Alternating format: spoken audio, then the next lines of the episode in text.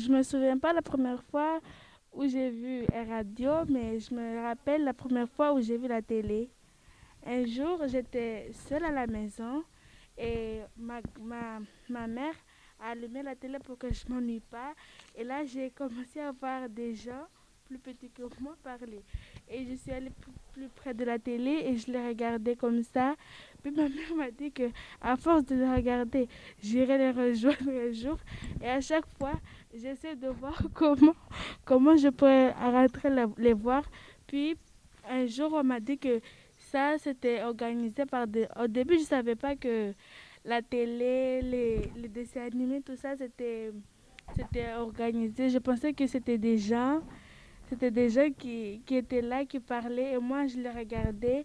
Et je m'imaginais qu'un jour, je pouvais rentrer dans la télé et, aller les rejoindre. Un jour, on m'a dit que c'était peut-être que je pourrais faire ça et passer à la télé, mais aller là, c'était impossible.